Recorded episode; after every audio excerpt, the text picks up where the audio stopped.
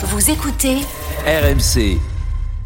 On passe à l'écho avec euh, trois lettres qui vont bientôt disparaître. L'ASS, allocation spécifique de solidarité, c'est terminé. C'est ce qu'a dit Gabriel Attal euh, hier. C'était quoi cette allocation, euh, Manu Eh ben, c'est une allocation qui est destinée à des chômeurs de très longue durée qui ont épuisé leur droit à l'assurance chômage et qui ont peu, voire aucune ressource. Pour en bénéficier, il faut quand même continuer à rechercher un emploi et ne pas déplacer, ne pas dépasser, pardon, un plafond de ressources mensuel, 1272 euros pour un célibataire exactement.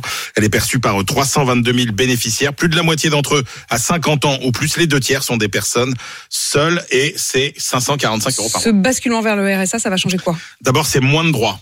L'avantage euh, de cette euh, ASS, c'est qu'elle permettait à son allocataire, même sans travailler, de continuer à valider des trimestres de retraite. Ce ne sera plus le cas avec euh, le RSA, donc moins de droits, aussi moins de revenus, parce que cette allocation, elle permettait un cumul avec d'autres revenus, ce que ne permet quasiment pas euh, le RSA. Je vous prends l'exemple d'un couple avec un smicard et un chômeur. Le chômeur, il pouvait toucher euh, l'ASS, il ne pourra pas toucher euh, le RSA puisque le couple dépasse le plafond d'éligibilité du RSA qui est de 911 euros par mois. Donc moins de droits, moins de revenus.